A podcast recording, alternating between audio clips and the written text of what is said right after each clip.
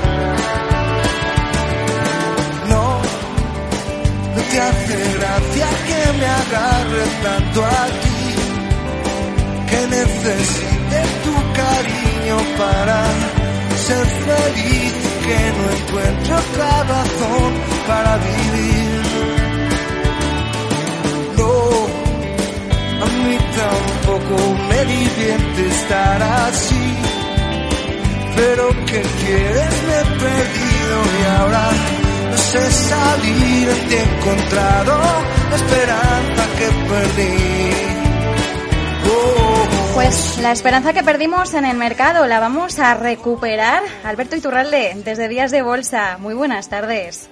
Muy buenas tardes. Perdimos la esperanza en el mercado, la recuperamos, nunca la llegamos a perder. ¿Cómo está esto? Pues fíjate, eh, esa canción que elegí el grupo de los secretos precisamente porque ha sido de esos grupos que durante, eh, bueno, esa especie de aislamiento que tenemos ahora mismo todos, bueno, de algún modo ha intentado hacerlo más ameno por internet y también, en cierto modo, dedicándoos a vosotros, a los medios que durante este eh, periodo estáis eh, al pie del cañón, eh, que al fin y al cabo no se puede vivir sin vosotros. Eh, realmente sí que, independientemente de lo que estamos viviendo, sí que hay una razón puntualmente para tener esa especie de cierta esperanza en cuanto a las subidas. Sentimiento es tremendamente negativo y aunque efectivamente eh, hemos visto caídas eh, hasta el mes, hasta el vencimiento de marzo, la tercera semana de marzo, de hace cosa de 15 días, el mercado, una vez que venció ese eh, contrato de futuro de la triple hora bruja, comenzó a hacer un suelo para rebotar. Yo explicaba a Luis Vicente y también contigo que lo más normal es que, aunque todo el mundo identifique las caídas con el coronavirus, el coronavirus lo único que es es precisamente el detonante que ha realizado o ha eh, motivado esa mayor fuerza o esa mayor velocidad de las caídas para estas, estas caídas ser igual de profundas de lo que habrían sido de no haber existido el coronavirus. Lo más normal es que si no hubiéramos tenido todo este problema, el mercado hubiera continuado cayendo durante estos, estos meses con más lentitud, pero no con tanta profundidad hasta haber pasado un periodo de tiempo. Seguramente los mínimos, en lugar de haberlos visto a finales de marzo, los habríamos visto seguramente a finales de mayo o a finales de junio. Entonces, esa aceleración en las caídas para hacerlas eh, coincidir con el, con el vencimiento de marzo, lo más normal es que provoquen rebotes inesperados para todo el mundo. Esa- ese sentimiento negativo se está aumentando precisamente porque el dicho ha llegado ya a Estados Unidos y en Estados Unidos, que están bastante poco concienciados todavía de lo que seguramente les viene, como nos ha venido a los demás, está el mercado subiendo sin que nadie entienda por qué. Bueno, pues la razón por la que sube el mercado es precisamente porque en el vencimiento de marzo el sistema financiero tuvo por obligación que ponerse alcista, así como tuvo por obligación ponerse bajista cuando Donald Trump finalizaba su, bueno, temporalmente finalizaba su guerra comercial con China y además veíamos esa especie de eh, también triple hora canalla, eh, no bruja, sino canalla, Aramco salía a bolsa y Boris Johnson convocaba las elecciones en la misma semana en que Donald Trump finalizaba la guerra con China, bueno, pues ahí, en ese momento, el sistema financiero se tuvo que poner bajista porque todo el mundo estaba alcista, estaba con el sentimiento positivo queriendo comprar. Bueno, pues una vez que ese sentimiento caló y el sistema financiero se puso corto, el mayor negocio que ha podido hacer este sistema financiero es dejar caer los mercados a la velocidad que el coronavirus exi- exigía hasta finales de marzo. Bueno, pues en finales de marzo eh, todo el mundo estaba ya bajista. Luego, ¿qué, ¿qué es lo que le ha tocado a ese sistema financiero? Ponerse largo. Y una vez que se han puesto largos, pues lógicamente el mercado tiene que rebotar, pase lo que pase con el coronavirus y pase lo que pase en Estados Unidos. Yo durante ese periodo de tiempo explicaba que el mercado estaba dando claros indicios de caer más de lo que inicialmente se pensaba. Y de hecho, lógicamente, para de algún modo mantener a salvo a los usuarios de mi operativa DAX, estaba bajista. Habían voces que decían que todas estas caídas se debían a los terribles ataques bajistas de personas como yo, de Mindundis como yo, y de hecho incluso contigo eh, surgían llamadas en las que se decían que eh, bueno poco, nos llevaban poco menos que impresentables por estar bajistas en el mercado cuando en realidad yo simplemente obedecía a la realidad que estaba viendo en el mercado.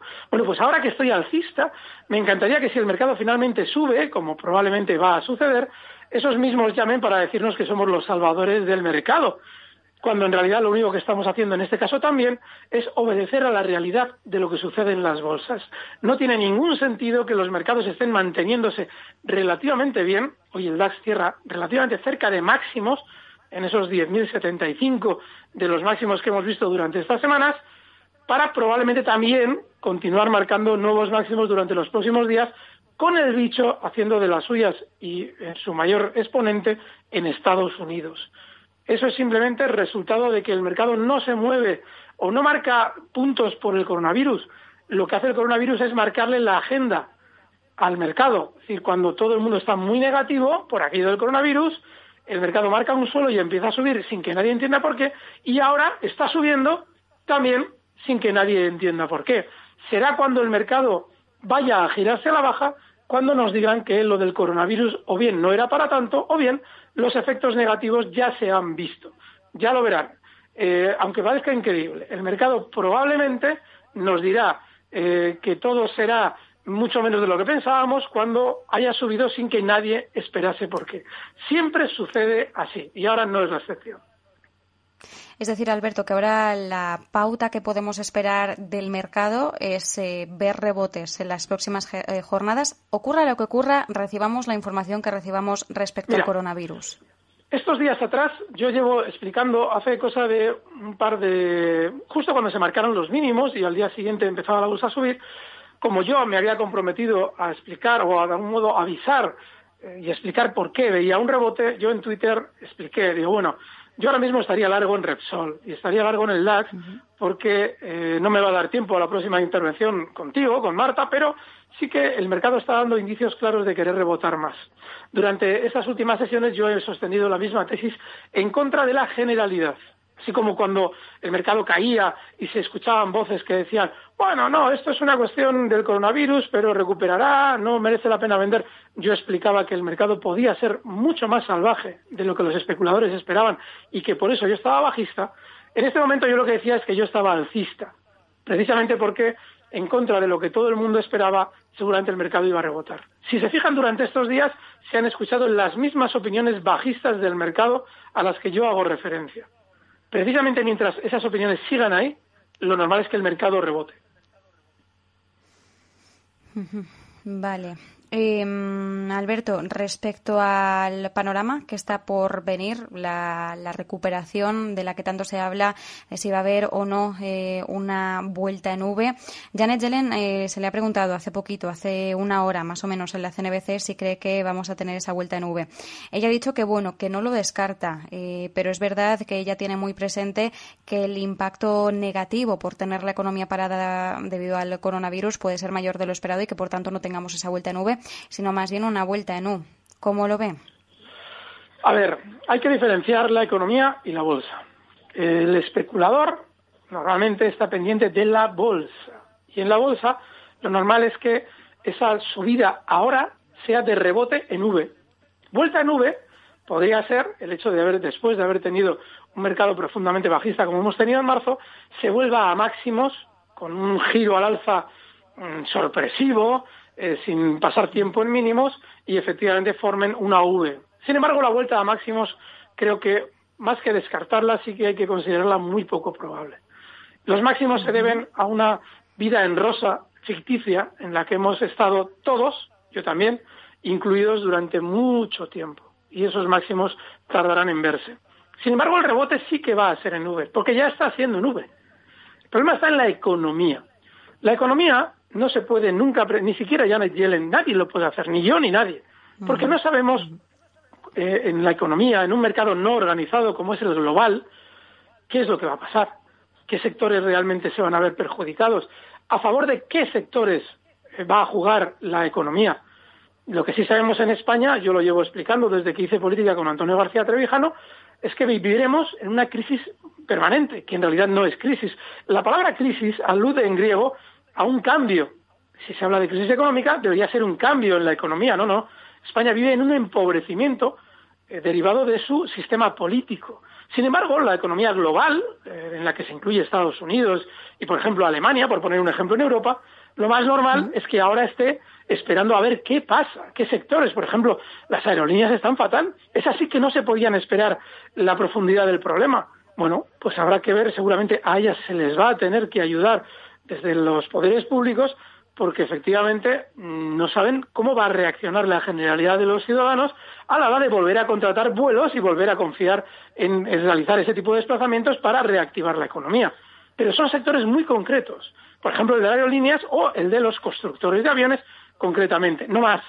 Todos los demás, lógicamente, eh, más o menos, están previendo lo que va a suceder y probablemente sí que lo puedan hacer con cierta precisión, pero no ahora. Por eso digo que lo de, eh, lo de que Yellen ni nadie puede anticipar lo que va a suceder. Seguramente de aquí a unos meses, cuando veamos que efectivamente el bicho está controlado y que volvemos a empezar, entre comillas, de cero, se podrá hacer una previsión. Pero esa U de la que hablan, lógicamente, es inevitable. Lo que no sabemos es el, la parte horizontal de la U, es decir, el suelo, cuánto tiempo va ¿Pero cuánto dura eso? Exactamente, ese es el problema. No lo sabemos hasta que no tengamos un, por ejemplo, ahora se está empezando ya a, plantear la posibilidad de que a los que hayan estado infectados de coronavirus, que son, yo creo que en España calculo que un millón probablemente o más, bastante más que un millón, eh, se les pueda permitir de algún modo eh, trabajar para, eh, porque son ahora mismo, en teoría, por lo que vienen comentándonos sobre cómo funciona el virus, son, no son eh, ni infecciosos ni posible grupo de riesgo, se les permita trabajar. Entonces, como no sabemos exactamente la sanidad, cómo va a evolucionar para de algún modo facilitar esa reactivación de la economía, no sabemos cuánto va a tardar la U en comenzar a realizar su palito de la derecha, es decir, el de la subida. Así es que todo lo que digamos son brindis al sol. Pues bueno, brindis al sol. Por el momento solo podemos hacer cábalas. Es normal hacer cábalas eh, porque al final hay mucha gente que, bueno que está sufriendo esto y que, está en casa también sufriéndolo de, de, otra forma y al final pues bueno todos queremos recobrar la normalidad tan pronto como sea posible. Alberto, eh, tenemos bastantes consultas, tenemos que hacer una breve pausa, así que a la vuelta empezamos ya a darle salida a todas las dudas de los oyentes. Capital Radio. Siente la economía. Hola, soy Leopoldo Abadía, autor de La Crisis Ninja, y quiero hablaros de lo normal. Lo normal es que cuando inviertas tus ahorros, nadie deje los mejores productos de inversión para otros que tienen más dinero. Con Finanbest puedes invertir como lo hacen los grandes patrimonios, accediendo a los mejores productos de inversión. Entra en finanbest.com y descubre que lo normal es extraordinario. Lo normal es Finanbest. ¿Necesita alguien que le ayude a seleccionar los fondos adecuados de acuerdo al momento en el que se encuentra el mercado? ¿Se siente desbordado ante la abrumadora oferta de fondos de inversión? ¿No sabe cómo gestionar la gran cantidad de información financiera disponible? Los analistas de Arquia Profim Banca Privada le ayudarán a ordenar la información para escoger los mejores fondos en cada momento. Nuestra prioridad son sus intereses, porque nuestro mejor activo es la confianza de nuestros clientes. Arquia Profim Banca Privada. Capital Radio.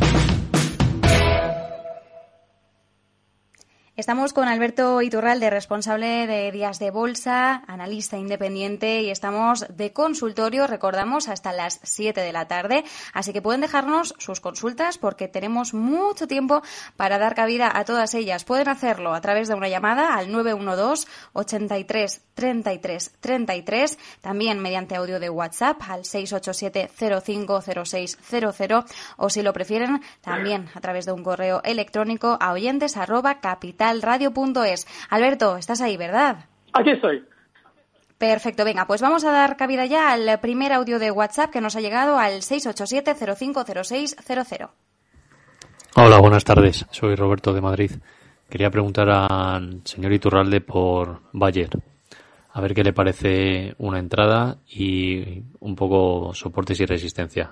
Muchas gracias y un saludo a todo el equipo. Vale, por Bayer. Vale, El caso de Bayer, yo lo llevo comentando meses, por no decirte que casi un año. Cuando había caído, y lo había hecho, eh, es muy importante siempre tener en cuenta el global de la caída y sobre todo y comprender que en todos los sectores, cuando va a haber una información negativa, la caída comienza antes. Yo eh, sugiero a quien quiera aprender un poquito de la picardía de la bolsa que vea el documental que Netflix publicó al respecto de las trampas en los escapes de Volkswagen, de los coches de Volkswagen, aquello de que eh, de algún modo contaminaban menos para luego descubrirse que era todo mentira. Si miran las fechas en las que en ese documental explican cómo desde Estados Unidos se estaba requiriendo a la compañía explicaciones porque los, eh, bueno, las pruebas que se estaban realizando en los motores no daban los niveles que Volkswagen decía, verán que esas fechas coinciden con los máximos en los que Volkswagen comenzaba su giro a la baja y caía sin que nadie entendiera por qué. Luego ya, cuando vemos efectivamente en ese documental las fechas en las que Volkswagen ya sabía que le habían pillado, entre comillas, con el carrito del helado, nos damos cuenta de que por eso vendían títulos y por eso el mercado eh, seguía en máximos mientras Volkswagen caía. Bueno, pues con Bayer sucede parecido. Con Bayer, una vez que eh, comienza su caída en el año 2014-2015, nos encontramos que posteriormente compra Monsanto y su caída se agudiza. ¿Qué es lo que pasa? Que cuando ha caído Bayer desde 140 hasta 52, que es una zona de super soporte, yo lo comentaba en su día, es muy importante que aunque yo me enrolle con esta historia de Bayer, los oyentes vayan cogiendo el hilo de lo que comentamos porque realmente marca lo que sucede con todas las compañías importantes cuando se va a producir una noticia muy negativa en ese sector. ¿Qué es lo que le pasa a Bayer? Bayer cae hasta una zona de super soporte. Yo lo comentaba cuando cayó a 52, yo decía, bueno, eh, nos preguntaban mucho por Bayer y yo decía, bueno, eh, para un ahorrador de largo plazo, esta zona de 52 es una zona en la que se puede entrar a muchos años vista. ¿Por qué? Pues porque eh, ahora mismo, una vez que ya el valor ha recortado desde 140 hasta, hasta 52, nos están contando que por la compra de Monsanto se van a ver abocados a atender a un montón de querellas y denuncias en Estados Unidos eh, al respecto de faenas que hizo Monsanto en su día. Claro, ¿qué es lo que sucedió? Que en 52 efectivamente paró las caídas y rebotó hasta zonas de casi 80. Luego, con lo del coronavirus, el valor ha caído, pero tiene una picardía toda esa caída. Y es que hasta dónde ha caído? Pues desde 80 hasta 52. En 52 ha aumentado su volatilidad, una vez que había caído, para formar un suelo y de nuevo rebotar como el resto del mercado. En teoría, si el valor fuera a caer mucho en el tiempo, no debería haber parado ahí debería haber roto con mucha autoridad la zona 52 para llegar a niveles de 40 o 30 o los que quisiéramos imaginarnos en la caída. Sin embargo, ha frenado ahí. Con lo cual, lo que está diciendo es que Bayer, para nuestro oyente o para cualquier ahorrador de largo plazo, es un valor fantástico. Pero ojo, fantástico como yo lo llevo comentando en los últimos dos años, para tener ahí un dinerito parar y esperar, no para estar intentando especular de aquí a tres meses pensando que nos va a ir de maravilla. Ahora lo lógico es que Bayer rebote también, como todos los demás probablemente van a hacer, porque hay un grandísimo sentimiento negativo en el mercado, incluido en Bayer. Es decir, que desde zonas de 55 podamos ver zonas de 60. Eso es súper razonable, con la gran sobreventa que también tiene Bayer de manera inmediata. Pero mm, quien especule siguiéndonos todas las semanas no puede estar en Bayer porque le va a volver loco. Pero un ahorrador que diga, bueno, quiero meter una pequeña parte del capital, bueno, pues Bayer le viene de maravilla, porque seguramente de aquí a unos meses, aunque volviera a marcar nuevos mínimos que el mercado global seguramente lo va a hacer, Bayer lo más probable es que esos mínimos sean menos mínimos y que en el tiempo el rebote o la subida sea mucho mayor que otros valores. Vale, entonces podríamos verla en 60, ¿no? No sería tan descabellado ahora que está en 55. Sí, y además, el ejemplo de Bayer, aunque a mí no me guste mucho poner ejemplos genéricos con valores eh, bárbaros, es decir, eh, valores del extranjero, eh, sirve para todo. Lo más normal es que el mercado en general marque nuevos mínimos.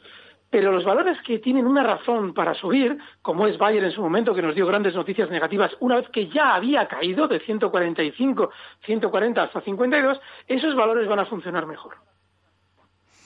De acuerdo. Venga, pues vamos con más audios de WhatsApp. Hola, soy Ana de Barcelona. Primero dar las gracias tanto al programa como al analista por poder hacer la consulta. Estaba pensando en la posibilidad de entrar en Unilever o en Nestlé a medio plazo y quisiera conocer la opinión de don Alberto. y si ve bien la posibilidad de entrar, pedirle un precio de entrada y un stop. Sobre todo, cuidaros mucho y un saludo. Bueno, pues un saludo qué amabilidad, todos los oyentes que nos escuchan. Sí, sí, que todos los oyentes que nos escuchan se estén cuidando mucho. Eso que es lo más importante. No, y muchísimas gracias ella por la llamada. Fíjense, cuando se habla de sectores que han funcionado mejor durante estos últimos eh, dos meses, con toda esta crisis, hay que acudir a valores como los que ha citado nuestro oyente. En España, si alguien dijera, bueno, pero en España hay algo parecido, Eurofoods. A la hora de caer, han caído como todos, pero hay algo muy importante, y es que la bolsa adelanta siempre lo que va a suceder. Si ustedes le echan un poquito de picardía a ese análisis genérico de lo que va a suceder, se encuentran con valores de la alimentación, que alguien dirá, bueno, pues efectivamente, Eurofoods, por decir eh, uno de los valores, está en máximos y Unilever tampoco le va muy a la zaga. Estamos hablando de que efectivamente este valor, Unilever, eh, en el mercado holandés y en el mercado Euronext en general ha tenido fuertes caídas. Mm, estamos hablando de que ha recortado desde zonas de 57 hasta 40, ahora hablo de Unilever, pero no es una caída especialmente grave comparada con todo lo que eh, ha habido en el mercado global. Estamos hablando de un 33% para haber recortado, para haber rebotado, perdón, durante estas últimas sesiones y ahora mismo estar Unilever, que había caído desde 57 hasta 33, ahora marcar zonas de 45,70, que es un 20% solo desde máximos hasta ahora y con pinta de rebotar más. ¿Por qué? Hago el ejemplo de Unilever y Nestlé, luego comentaremos que es muy similar.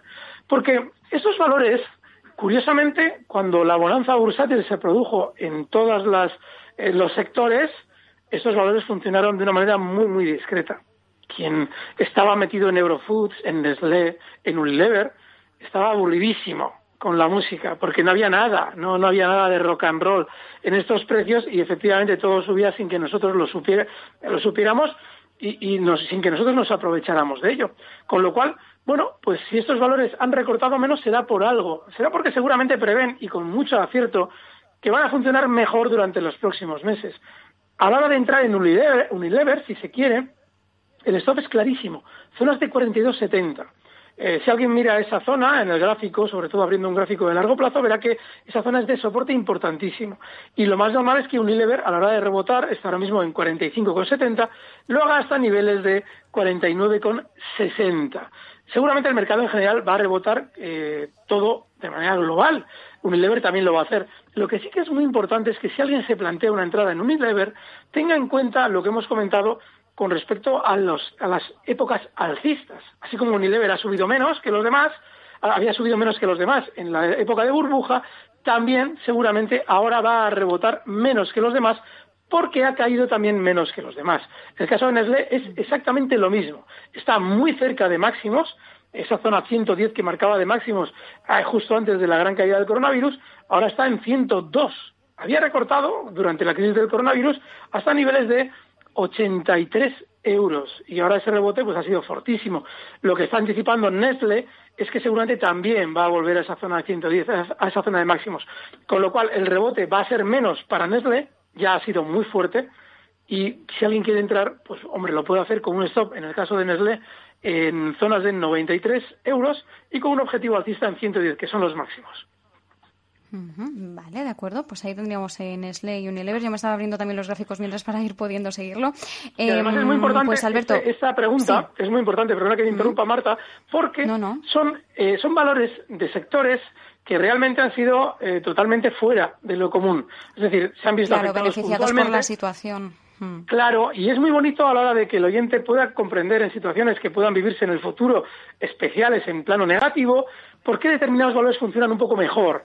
Lo hemos visto con la energía, con Endesa y Iberdrola en España, con Repsol, con ese, eh, esa especie de incremento del sentimiento negativo por las caídas del petróleo. Y fíjate que nos faltaba un poquito hablar de Eurofoods, que es otra de las que ha funcionado bien en España, y la llamada que nos han hecho nos ha venido fenomenal como excusa para traerla al consultorio y comentarla también. No sé si a lo mejor en el próximo audio creo que nos preguntan ya por un valor del IBEX 35, así que venga, vamos a darle paso. Hola, buenas tardes. Me consulta para don Alberto eh, sobre Iberdrola eh, consultará si supera los 9.50 hasta qué precio cree que puede llegar. Es la próxima resistencia que tiene. Y que me indique estos los en este caso. Gracias. Vale, si algo nos está eh, viniendo bien de estos consultorios de una hora, en los que, bueno, pues eh, estamos haciendo, yo intento utilizar el ejemplo concreto que el oyente propone, tal valor, para de algún modo extraer o proponer soluciones globales que ustedes puedan utilizar en situaciones similares que no sean propias de ese valor. Y Iberdrola también nos sirve. Lo hemos comentado durante estas semanas con Repsol, lo hemos comentado hoy, por ejemplo, con el caso de los eh, valores Nestlé, con... y Iberdrola también nos sirve por una razón. Cuando ustedes escuchan a un analista decir, hombre, si supera tal nivel, lo normal es que llegue hasta tal otro nivel. Eso tiene lógica en un mercado con una volatilidad normal. Sin embargo, durante estas semanas no tenemos una volatilidad normal. Con lo cual, el hecho de que digamos, hombre, 9.50, que efectivamente tiene una resistencia, Iberdrola, esa zona que marcó de máximos justo en octubre del 19, es una zona de resistencia. Pero claro, el que supere un 9.50, pues hombre, ¿Qué quiere que le diga? Yo lo lógico es que veamos zonas de 10. Pero usted qué va a especular con una perspectiva del 5% de beneficio en un valor como Iberdrola, que durante las últimas semanas se ha desplazado un 7-8% cuando se ha querido mover sin problema, no tiene sentido. Con lo cual, ya ese planteamiento previo lógico que se hace a todos los analistas, y es normal que se les haga, de diga, si supera tal nivel, ¿a dónde puede ir? Mire, eh, cuando la volatilidad es extrema, como lo que hemos vivido durante estas semanas, el único planteamiento que les sirve es decir, hay un gran sentimiento negativo, lógicamente un aumento de la volatilidad supone un mayor desplazamiento, luego para yo poder sobrellevar una operación tengo que reducir eh, lo que yo estoy arriesgando en el mercado, es decir, si en vez de comprar mil iberdrolas tengo que comprar 200 porque voy a ganar lo mismo que antiguamente con mil con baja volatilidad porque ahora la volatilidad es mayor, el desplazamiento es mayor, con 200 iberdrolas me sirve lo mismo, estoy poniendo un ejemplo genérico, y a partir de ahí, como hay un gran sentimiento negativo, ¿me la juego o no? Yo sí me la jugaría, que me puedo equivocar con el planteamiento alcista, pero hombre, estando como estamos de negativos, con el bicho ya en Estados Unidos, ya veremos si me equivoco. Eh, pero en principio sí, estaría ya largo, sin preocuparme de que supere el 9.50, porque es indomable. Iberdrola, como todos los demás, por el hecho de que haya superado puntualmente una zona como 9.50. Venga, Alberto, vamos a hacer una breve pausita y volvemos enseguida. Capital Radio. Siente la economía. Pablo Gil, estratega jefe de mercados en XTB y director de la escuela de inversión métodotrading.com. 30 años ligado a la gestión en los mercados con las dos entidades financieras más importantes del país. Muchos inversores dedican su tiempo a determinar si hay que comprar o no la bolsa, pero apenas dedican esfuerzo a escoger qué bolsa deben comprar. Desde finales del 2009, el SP500, referente de la renta variable en Estados Unidos, lo ha hecho un 150% mejor que el selectivo español IBEX 35. Eso supone casi un 20% mejor cada año favor de la bolsa estadounidense. Si quieres aprender a maximizar los beneficios de tus ideas de inversión, ven a Método Trading y descubre nuestra aplicación de análisis relativo para detectar estas oportunidades. Ya has oído al experto. Comparte tus dudas con él en las 7 horas semanales de seminarios online gratuitos en los que Pablo te enseñará a analizar, comprender y aprovechar cada movimiento del mercado. xtb.es, muchísimo más que un broker online. XTB. Producto difícil de entender. La CNMV considera que no es adecuado para inversores minoristas debido a su complejidad y riesgo. En Naturgy queremos quitarte preocupaciones. Por eso ahora si eres cliente, ya sea particular, pyme o autónomo, puedes aplazar el pago de tus facturas de los próximos tres meses y pagarlas en un año sin intereses. Y todos en Naturgy seguiremos trabajando para ponértelo algo más fácil. Infórmate en naturgy.es. ¿Qué le diría Cervantes al presidente del gobierno o Voltaire a la oposición? Descúbrelo junto a toda la actualidad cultural en el Marca Páginas, en Capital Radio, los viernes a partir de las 8 de la tarde. El Marca Páginas, con David Felipe Arranz, porque la cultura también puede ser divertida.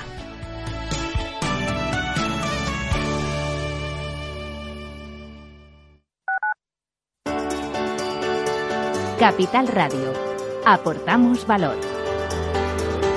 ¿Cuándo se puede realizar un ERTE? Se pueden tramitar expedientes de regulación temporal de empleo cuando existan las siguientes causas, fuerza mayor o causas económicas técnicas o de producción.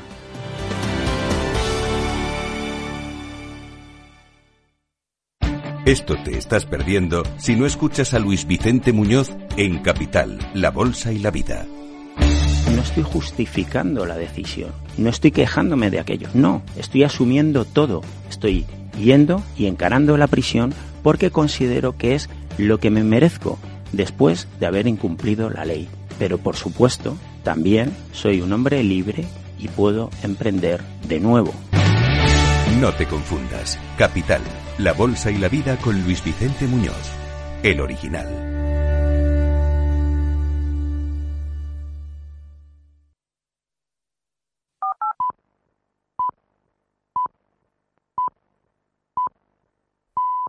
Son las seis y media de la tarde, hora central europea. Capital Radio, servicios informativos.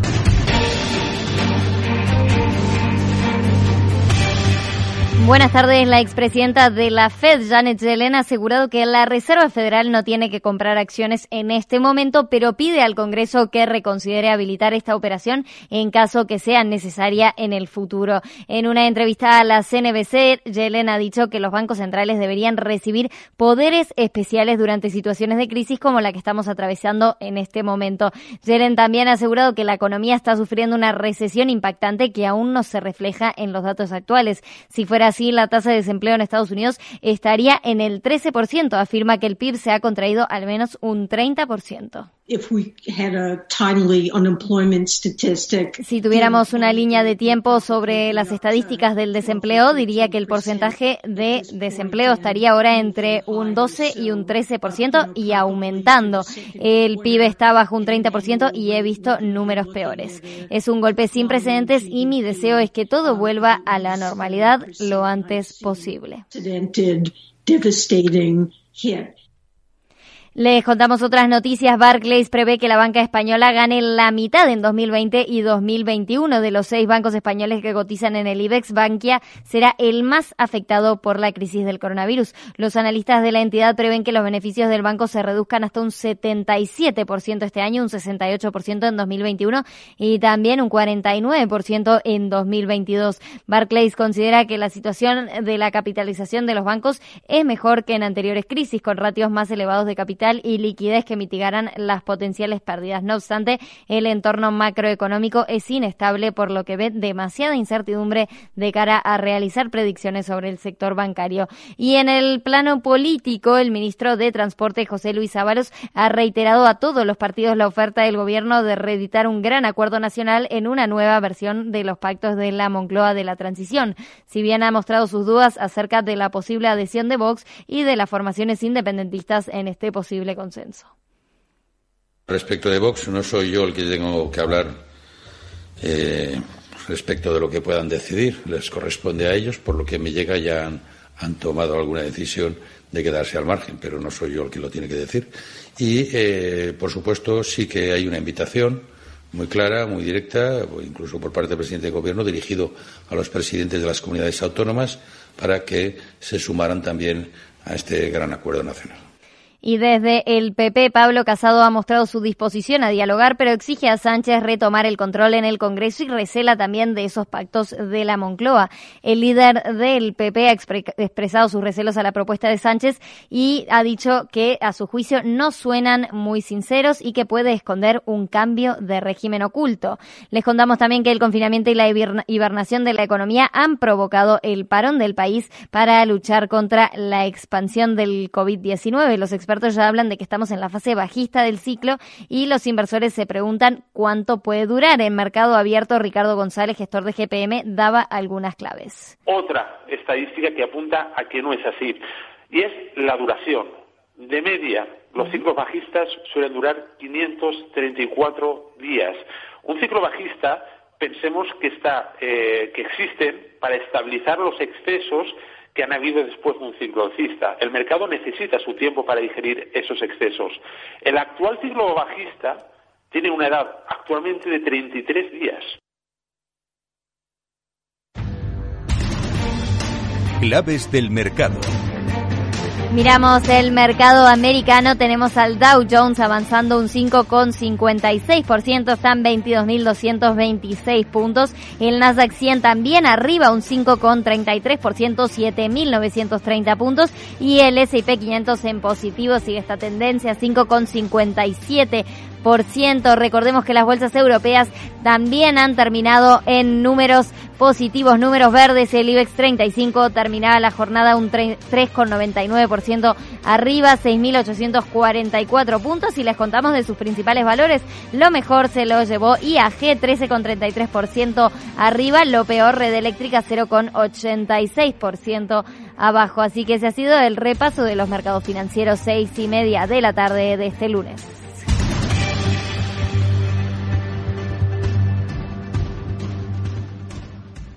Capital Radio. Siente la economía.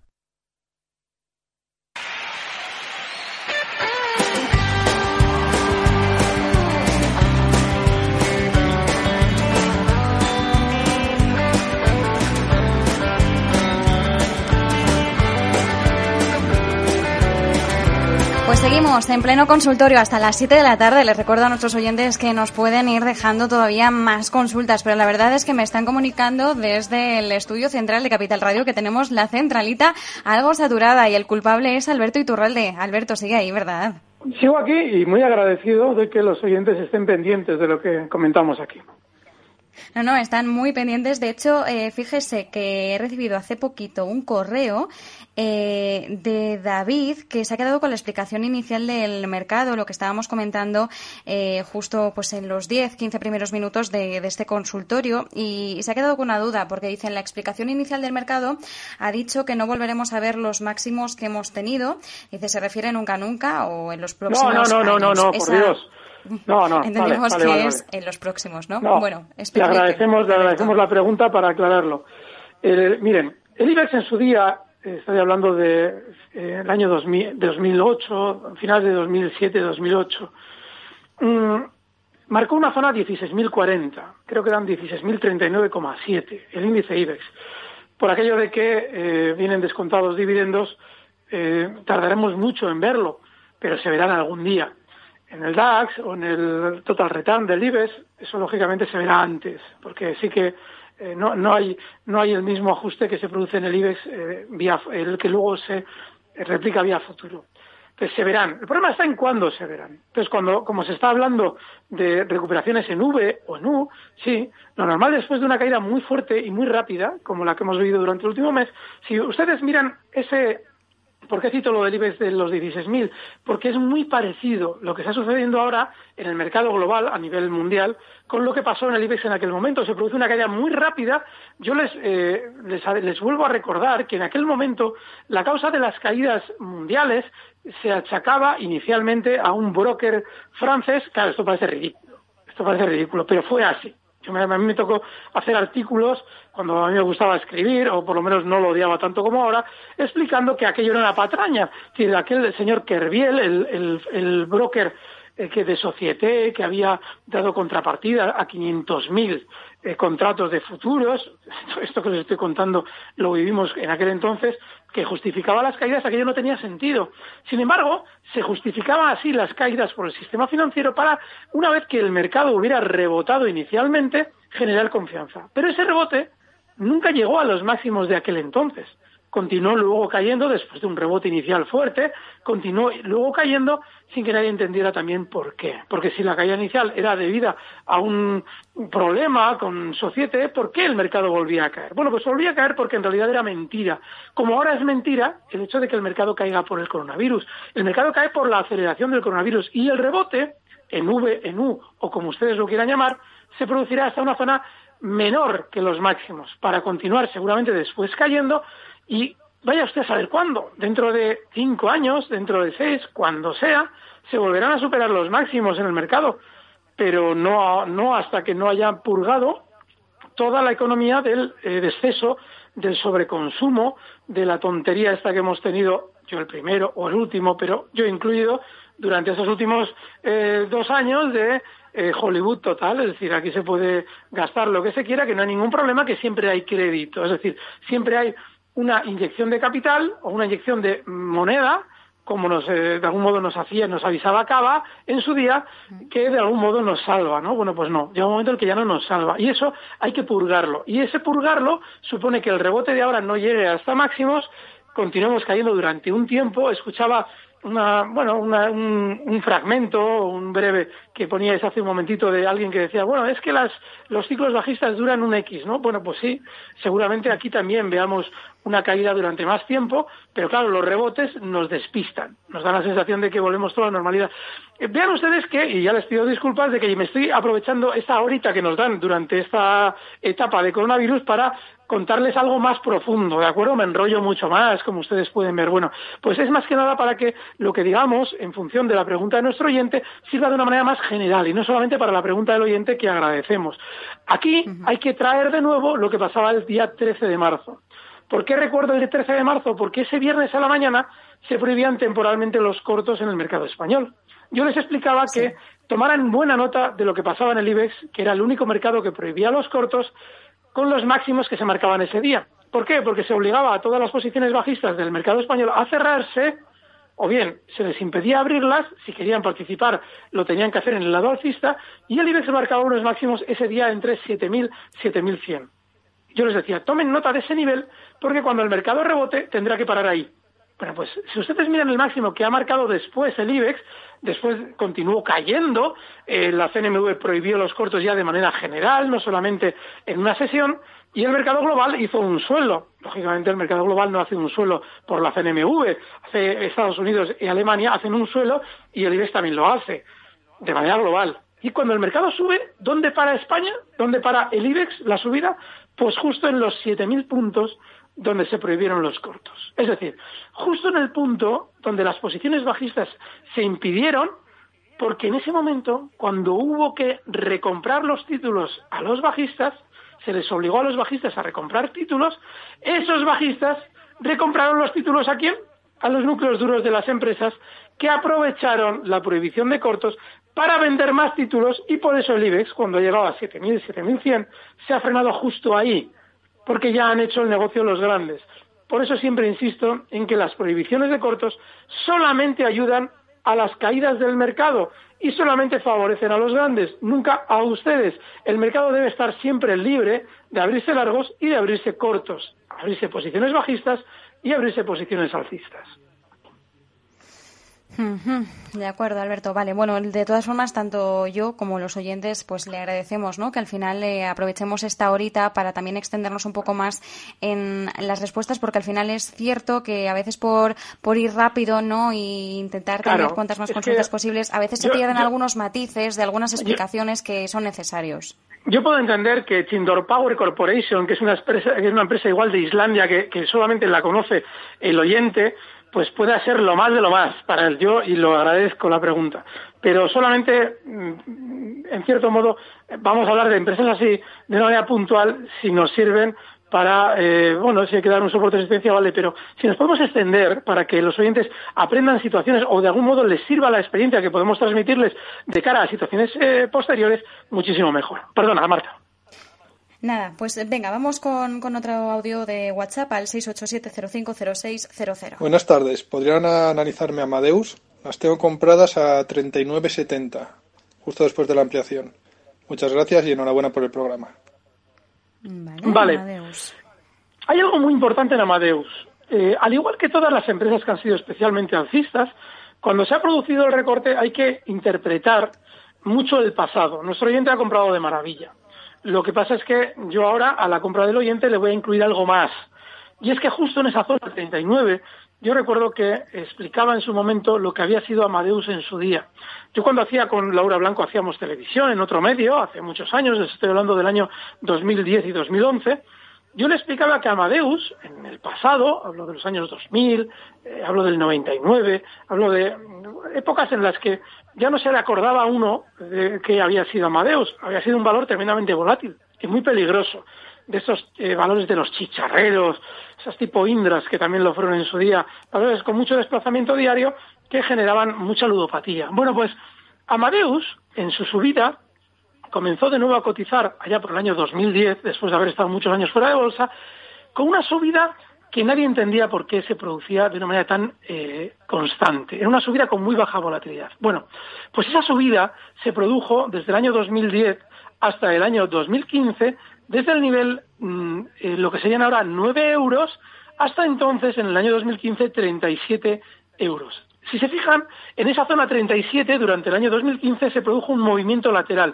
una zona de resistencia, de la que el valor eh, no se podía de algún modo desligar. Estaba ahí frenando, frenando la subida al nivel 37, Amadeus no terminaba de superarlos, hasta que después de dos años frenando la subida en 37, se desligó de esa zona para, en el año 2016, en agosto, superarla y continuar hasta los máximos en 80 euros en tres años. Bueno, pues a la hora de recortar, lo ha hecho justo hasta esa zona 37, donde estuvo parada dos años y lo que fue en su día resistencia, siempre se dice técnicamente, ¿no?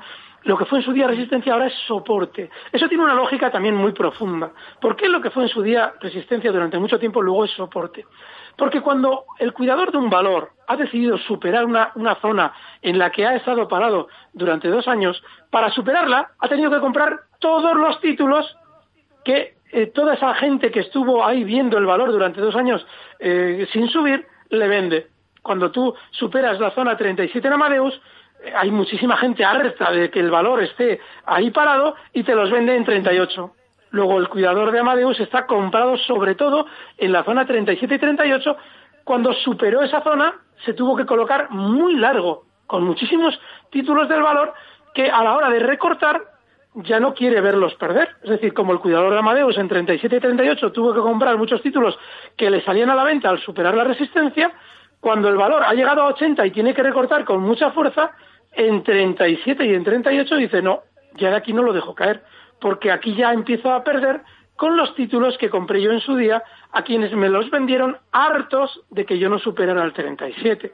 Esa es la razón de ser de que una resistencia se convierta luego en soporte. Luego, nuestro oyente nos ha dado también la excusa para explicar el concepto de soporte y resistencia y se lo agradecemos. Ya sé que le he hecho mucho morro, Marta, pero esto es muy importante para los No, no, no, no. Ahora... Pero no, pero es muy entretenido. Claro, claro, no, no, que así aprendemos. El, oyente ahora mismo está pendiente, seguro, enchufado a la radio, escuchándole atentamente para, para aprender todo. Ahora Amadeus, que lo ha comprado de maravilla, lo normal es que rebote más, porque ese cuidador también tiene que rentabilizar todo lo que ha tenido que comprar en una zona en la que ha tenido que parar las caídas para que no perdiera sus títulos del 37-38. Bueno, pues esa subida, lo más normal es que desde 44 se pueda producir hasta zonas de 49. Todos estos, eh, estos guiones que yo les explico no son infalibles son cuestión de probabilidad. La bolsa no, nunca podemos contar con que algo vaya a suceder sí o sí, pero sí que existen más probabilidades por una razón concreta y lógica. No tiene nada que ver con conspiraciones, tiene que ver simplemente con dinero. Vale, pues de 44 se nos podría ir a 49 Amadeus. Venga, vamos con otra consulta entonces, eh, también un audio de WhatsApp. Buenas tardes a todos. Eh, me gustaría que, que Alberto me diera un stop sobre Santander Estoy comprado en 2.15 y también me gustaría aprovechar la ocasión para que, para que me recomendase algún libro de Antonio García Trevijano. He estado viendo vídeos sobre él y me parece muy interesante. Gracias. Bueno, bueno, bueno, bueno. Para comerle a besos el oyente. Sí, eh, Antonio García Trevijano en su día, ahora vamos con el Banco Santander. Antonio García Trevijano en su día eh, participó en todo el proceso de transición y con la Constitución que se elaboró en España, la Constitución del sótano. Yo le llamo la Constitución del sótano, él la llamaba la Carta otorgada porque no la hicieron los españoles, la hicieron un grupito de espabilados que venían del franquismo y que elaboraron una Constitución en la que ustedes no tienen ninguna representación por parte de los eh, partidos políticos que hay en el poder. Eh, todos los eh, parlamentarios que deberían estar completamente desligados del Ejecutivo, es decir, del Gobierno, pues votan al albur de lo que indique el gobierno. Todos que sí o todos que no, lo cual es un auténtico fraude. En Estados Unidos, los congresistas, que son los parlamentarios, representan a su zona y ya pueden ser republicanos o demócratas. Si a su zona le interesa tal o cual decisión, ellos definen tal o cual decisión en favor de su zona, porque si no, hay un mecanismo para relevarles del cargo. Bueno, pues fíjense ustedes qué diferencia hay entre el sistema en Estados Unidos y el sistema de España. Eh, a la hora eh, de, recomendar un libro de don Antonio, pues hombre, desde Teoría Pura de la República, eh, yo qué sé, yo le sugiero que es muy denso. Yo le sugiero sobre todo que escuche los audios que hay en iVoox. En alguno yo le, yo hacía de, presentador, yo recuerdo que soy a presentar además encantado de la vida, pues que escuche todo lo que hay durante los últimos cinco años hasta su muerte, desde el 2012 al 2018, 2013 hasta 2018 y que eh, aprenda un poquito de todo lo que él describe con las situaciones cotidianas de la política en las que él da una interpretación que luego se ha demostrado como cierta. El Santander, lo normal es que durante estos próximos días rebote. Eh, la zona de resistencia la tiene en zonas de 260. Es muy importante esa zona 260 porque en el pasado, si se fijan, eh, fue, fueron zona de mínimos, con lo cual si ustedes quieren un objetivo alcista para una operación en Santander, esa es la zona. Sin embargo, recuerden lo que hemos comentado en torno a los bancos. Y esto que se está hablando durante estos días sobre posibles OPAs o fusiones, abona un poquito esta tesis. Los bancos no deberían haber caído tanto como lo han hecho con la crisis del coronavirus. es comprensible que las líneas aéreas lo hagan, que los constructores de, de aviones también lo hagan, pero los bancos no. Fíjense, Telefónica. Telefónica ha caído, pero menos que los bancos. En realidad los bancos lo que están haciendo es adelantar en bolsa algo que llevan en sus cuentas bien escondido y que saldrá más adelante. Con lo cual, a nuestro oyente, independientemente de que él ha sido valiente comprando y que lo más normal es que veamos un cierto rebote por la gran sobreventa, hay que de algún modo eh, ponerle un poquito de imprebenda de que tenga cierto cuidado porque la banca está súper bajista. Cuando un sector que en teoría no tiene nada que ver directamente con una crisis, aparentemente en bolsa vemos que está cayendo más, lo lógico es que nos esté indicando que hay algo más debajo de las alfombras que nos tendrán que contar. Yo llevo eso anticipando desde el año 18 y lo que hemos visto durante la crisis del coronavirus abona esa tesis de que hay algo en la banca a nivel mundial, pero sobre todo a nivel local en España, que se tiene que publicar y que es tremendamente negativo. Alberto, pues mire, de Santander nos vamos a ir ahora a Menorca porque tenemos al otro lado del teléfono a Luis, que está desde allí. Luis, muy buenas tardes. Hola, buenas tardes Marta y, Alberto. Preguntarle por dos clásicos eh, europeos, Airbus y, y Safran, a ver cómo los ve técnicamente. Nada más, eh, muchas gracias y buenas tardes. Muy buenas tardes. Vale. Bueno, Alberto. empezamos con Safran. Safran es otro de los eh, de las empresas que han sido especialmente damnificadas por toda la crisis del coronavirus. Estamos hablando de que todo lo que huele a componentes de avión, constructores de avión, eh, líneas aéreas, todo ha sido especialmente damnificado. A la hora de entrar en valores así, eh, lo mejor es tener la paciencia de esperar. Así como, por ejemplo, yo en Repsol días atrás comentaba que no había que esperar. En Repsol claramente se había medido desde la empresa, cuando cotizaban niveles de 16 euros, que iban a caer y hasta dónde iban a caer, cuando se publicó esa especie de restricciones o eh, Arabia Saudí empezaba a lanzar el petróleo eh, regalado en teoría que hizo caer el petróleo, en Repsol claramente el sentimiento no podía ser más negativo, con lo cual sí era el momento de arriesgar. Sin embargo, en las empresas relativas a todo lo aéreo, no es el momento porque no sabemos todavía hasta dónde quieren caer. De hecho, si observan, yo les eh, expliqué hace dos semanas que a la hora de rebotar, las que menos rebotarían serían estas. ¿Por qué? Porque sus núcleos duros no saben a qué se enfrentan todavía, pero sí están viendo que hay un grandísimo sentimiento eh, vendedor, con lo cual para, eh, para acometer todas esas ventas de la gente, que ellos lógicamente las tienen que acometer con compras, se tienen que retirar el máximo posible, se tienen que colocar más a la baja posible para eh, que necesiten ese núcleo duro, necesiten menos dinero para poder atender a todas las ventas. Y eso es lo que se está viviendo en todo lo que huele a aviones. Es decir, unas ventas masivas por parte de los pequeños inversores y, lógicamente, pues un hago lo que puedo de todos los cuidadores mundiales del sector aéreo para necesitar el menos dinero posible para acometer esas compras que se convierten en ventas de los pequeños inversores. Así es que yo les sugiero que en los dos esté temporalmente al margen, cuando reboten lo harán mucho más, pero estos sí que tienen que hacer la vuelta en U.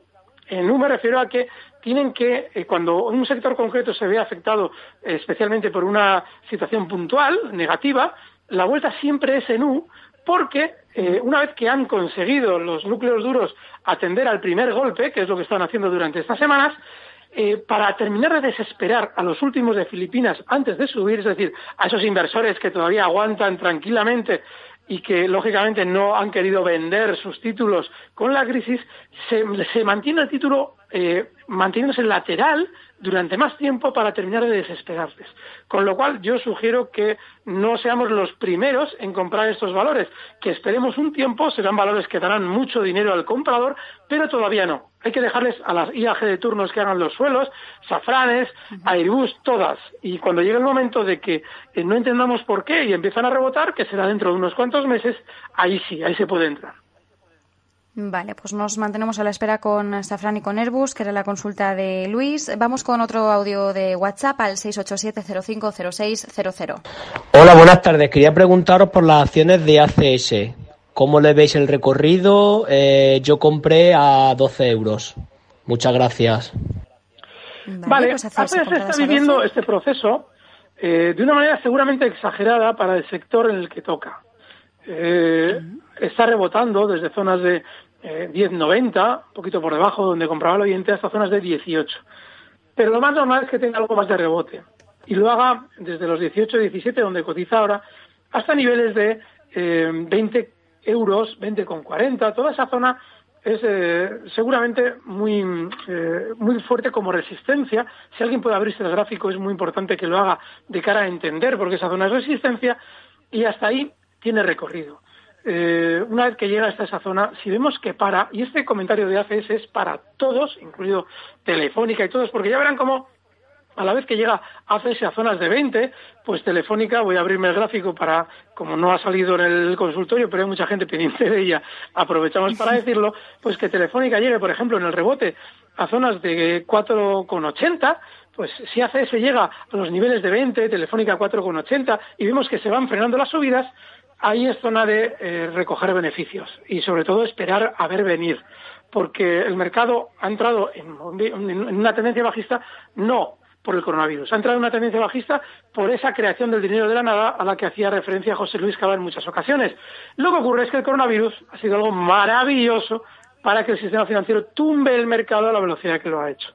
Pero ACS, que no tiene en teoría de una manera directa una implicación con la crisis del coronavirus, también se verá afectada como todos los valores bajistas, como también lo hará Telefónica. Ah, por cierto, en el caso de Telefónica, eh, estoy echando un poquito de morro, pero es que quiero llevarlo a Telefónica en la pregunta de cara a todo lo que se está viendo con las OPAs del BBV Santander, fusiones, todo esto. Eso son mentiras todo. Hace cosa de un mes, eh, poco menos de un mes, se decía que, hombre, que el gobierno estaba preocupado porque igual a Telefónica la opaban desde fuera por estar tan barata. Eso es mentira. Eso, esa información interesada eh, puede ser incluso goteada por el propio gobierno, da lo mismo. Pero se lleva al mercado para que ustedes compren lo que va a caer más. Es decir, que no se crean todo lo que oigan durante estas semanas al respecto de OPAs y fusiones. Se pueden producir, pero eso no implica que necesariamente vaya a suponer un beneficio para el accionista. Vale. Eh, nos queda tiempo, yo creo que para una consulta más, porque nos queda algo menos de dos minutos. Así que le leo rápido. Mire, dice: eh, Tengo Repsol a 8,4, soporte y resistencias. ¿Cree que llegaremos a 9,3 en el corto plazo? Gracias. Bueno, vamos a ver, hay algo muy importante, y es que el oyente sea consciente de cuando me pide que yo sea adivino. Ni tengo la bola de cristal, ni me gusta tampoco ejercer de adivino ni de gurú. Yo les explico a ustedes siempre, cuando hago un, bueno, veo más probable un movimiento que otro, a qué se debe esa probabilidad. Y sí, creo que va a llegar. Claro, si alguien dice más pronto que tarde, oiga, baje usted el riesgo, porque yo lo que no puedo hacer es intentar adivinar si va a ser más pronto que tarde. El sentimiento es muy negativo en todas las compañías del petróleo, Repsol la cabeza en España. Con lo cual sí. 30 eh, segundos, soporte y resistencias de Repsol. El caso de Repsol, 760 el soporte y el objetivo es 950, está en 819. Vale, 760, 950. Perfecto. Pues Alberto, hasta aquí nos despedimos ya de este consultorio, que como siempre, pues la hora al final se pasa volando, porque bueno, pues en tiempos de cuarentena, como esto es, en realidad esta es la mejor forma de pasar el tiempo, eh, o haciendo radio o escuchándola, eso sin duda, porque hace muchísima compañía y siempre con expertos como usted. Alberto, eh, Alberto Iturralde, desde Días de Bolsa, analista independiente, gracias como siempre por regalarnos parte de su tiempo. Gracias, un fuerte abrazo, chicos.